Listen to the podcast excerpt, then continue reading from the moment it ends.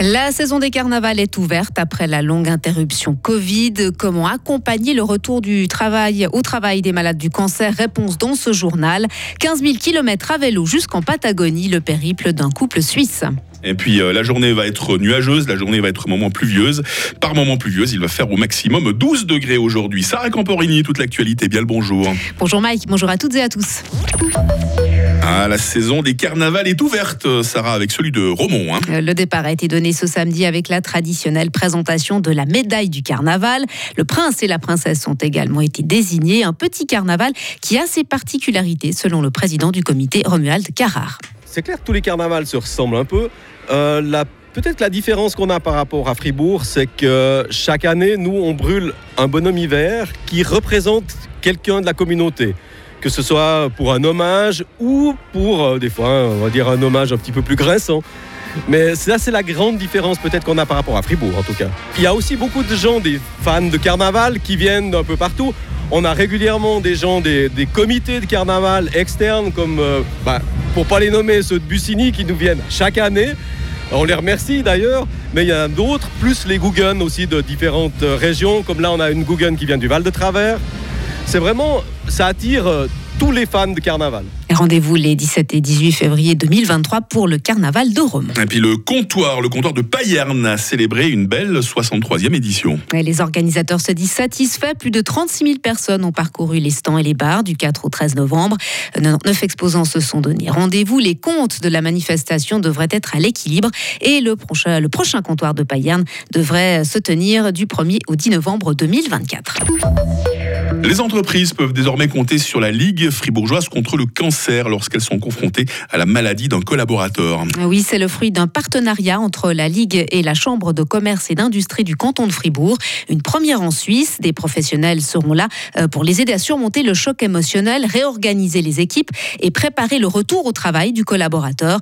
Ce type d'accompagnement est essentiel pour l'entreprise, mais aussi pour la personne atteinte par la maladie, comme l'explique le docteur Betty Cher. Il est oncologue et président de la Ligue fribourgeoise contre le cancer. Le retour au travail, le travail en soi est le meilleur traitement. Il faut savoir que les patients, les patientes vivent un phénomène de post-stress. Lorsque le traitement est terminé, lorsqu'on peut dire la maladie est sous contrôle, vous n'avez plus de maladie, il faut retrouver sa vie d'avant le diagnostic. Et à ce moment-là, souvent, les patients tombent dans un trou, sont déprimés, n'ont plus envie, sont fatigués, dorment mal.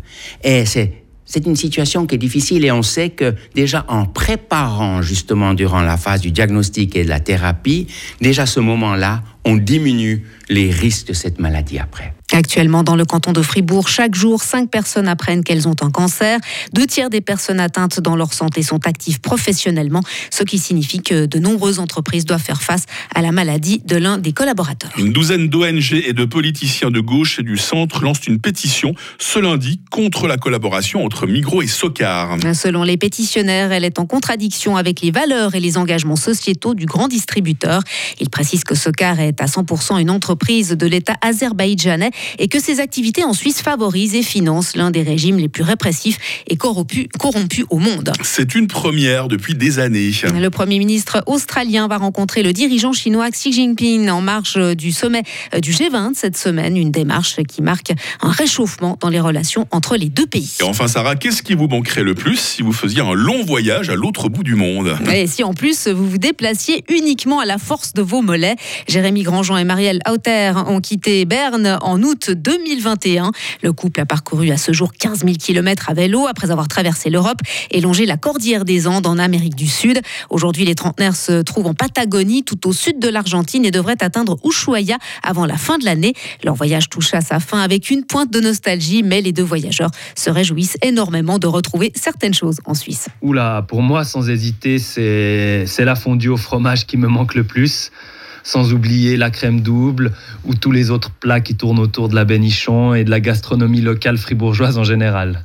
Mais clairement aussi nos familles et nos amis, on les trouve qu'en Suisse, donc ils nous manquent fort et on se réjouit de les revoir. Mais aussi une douche chaude, des toilettes qui fonctionnent, de l'eau potable, En réalité, ce sont plein de choses qui peuvent nous paraître basiques dans nos sociétés en Suisse, mais qui deviennent un luxe lorsqu'on se retrouve à l'autre bout du monde, bien isolé.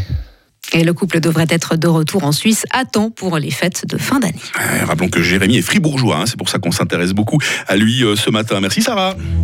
Retrouvez toute l'info sur frappe et frappe.ch. Il est 8h06. La météo avec Bauhaus. Bienvenue dans l'univers scintillant de Noël à la jardinerie Bauhaus à Matran. Vous avez un poster de soleil chez vous, affichez-le contre la fenêtre, ça vous remontera le moral parce que vous ne le verrez pas beaucoup par les carreaux, hein, le soleil. Cette journée, effectivement, va être très nuageuse. Il pleuvra par moments, surtout ce matin en direction de la Suisse alémanique, alors que sur l'ouest, c'est ce soir, hein, surtout que des précipitations sont attendues. Euh, limite de la neige vers 1800 mètres aujourd'hui.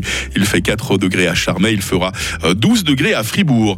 Demain restera nuageux avec des précipitations le matin et en soirée. Température minimale 5 degrés, maximale 10 degrés. Petite interlude ensoleillé euh, mercredi après-midi avec 12 degrés.